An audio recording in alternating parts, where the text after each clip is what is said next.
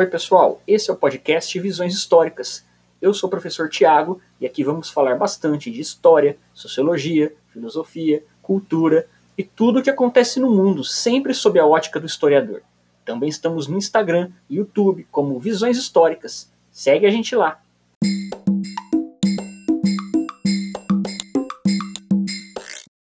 Oi, pessoal, tudo bem? Eu sou o professor Tiago e hoje vamos falar um pouquinho sobre algumas coisas que aconteceram na semana. Bom, gente, começando aí com o assunto pandemia. O Brasil atingiu a triste marca nessa semana de 40 mil mortos pelo coronavírus, apesar dos esforços do governo, né, a gente sabe, de tentar esconder os números. Bom, gente, esse lance aí de esconder números, se a gente for analisar, nada mais é do que parte de um projeto de buscar manipular informações e a própria história, que já vem já de alguns anos. Já criaram até uma expressão para isso, né? a tal da pós-verdade. Pessoal, é, esses grupos sociais que vêm buscando a manipulação da história já até disseram que não, não existiu ditadura no Brasil. Que a escravidão não foi tudo isso, que não há racismo, né, que não foi bem assim que aconteceu, buscando aí um revisionismo histórico a serviço de seus interesses.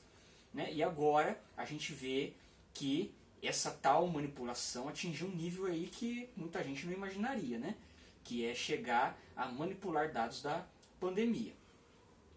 Bom, pessoal, comentando de outro assunto, vamos voltar aí nessa questão aí, porque tem tudo a ver ainda, né, dessa manipulação de números. É, estão aí os protestos por causa da morte trágica do George Floyd, quando começaram aí os protestos nos Estados Unidos, se alastraram por vários lugares da Europa e até do Brasil, onde também a gente teve aí episódios é, racistas muito trágicos. Né?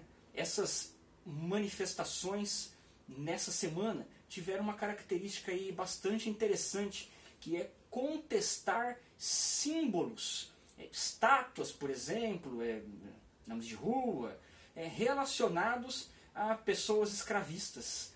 Né? Gente, isso aí é bastante interessante.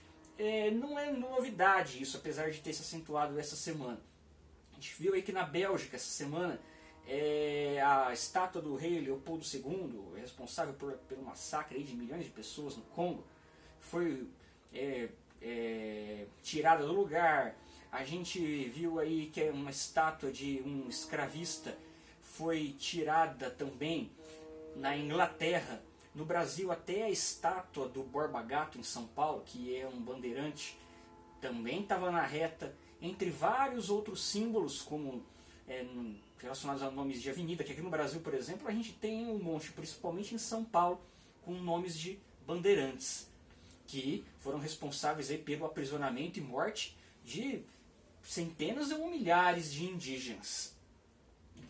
Bom, gente, essa questão aí é muito importante porque a história ela é criada muitas vezes por certos grupos sociais para atender os seus interesses.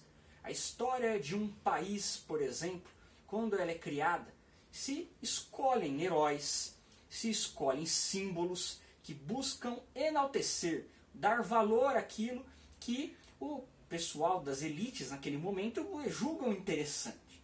Né? um grande exemplo disso, por exemplo, na Revolução Francesa. Quando os revolucionários tomaram o poder, desprezaram os símbolos da nobreza feudal e colocaram os símbolos burgueses no lugar.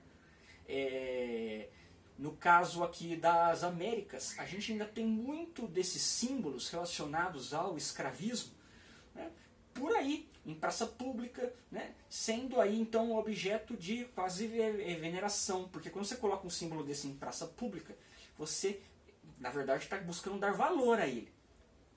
Muito se diz, ah, mas o importante é estudar história e esses monumentos não podem ser desprezados porque lembram a gente que a gente tem que estudar história. Bom, pessoal, esse ponto é interessante, mas aí a gente tem então que colocar esses monumentos, esses símbolos num museu, não na praça pública onde aí eles ganham uma outra conotação. É natural e faz parte da história essas mudanças, essas contestações dos símbolos do passado, por certos grupos, quer a gente goste, quer não. Né? Entra um grupo no poder, vai colocar aí os seus símbolos, vai criar uma história, vai criar a sua tradição, como diz Hobsbawm. Esse livro é interessante, A Invenção das Tradições, onde ele vai falar bastante essa questão.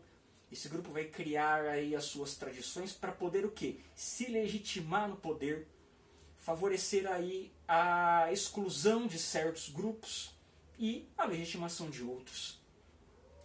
Então, pessoal, é, é compreensível e é normal que a gente tenha essa contestação a esses símbolos escravistas.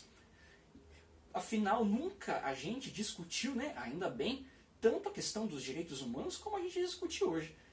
Então, né, a gente acaba aí cada vez mais contestando. Será que a gente realmente precisa de uma estátua de um escravista, de um bandeirante, por tudo que ele representou? Né? A gente acaba realmente contestando e isso é importante. Pessoal, isso aí tem tudo a ver né, com a questão da, da pós-verdade que eu estava falando no começo do vídeo, a questão da manipulação da história, porque é exatamente o que muitos grupos aí querem fazer, né? Você reescrever uma história onde a ditadura não existiu, onde a escravidão não foi tudo isso, onde não existe o racismo e não existe no Brasil, atende a interesses muito bem definidos.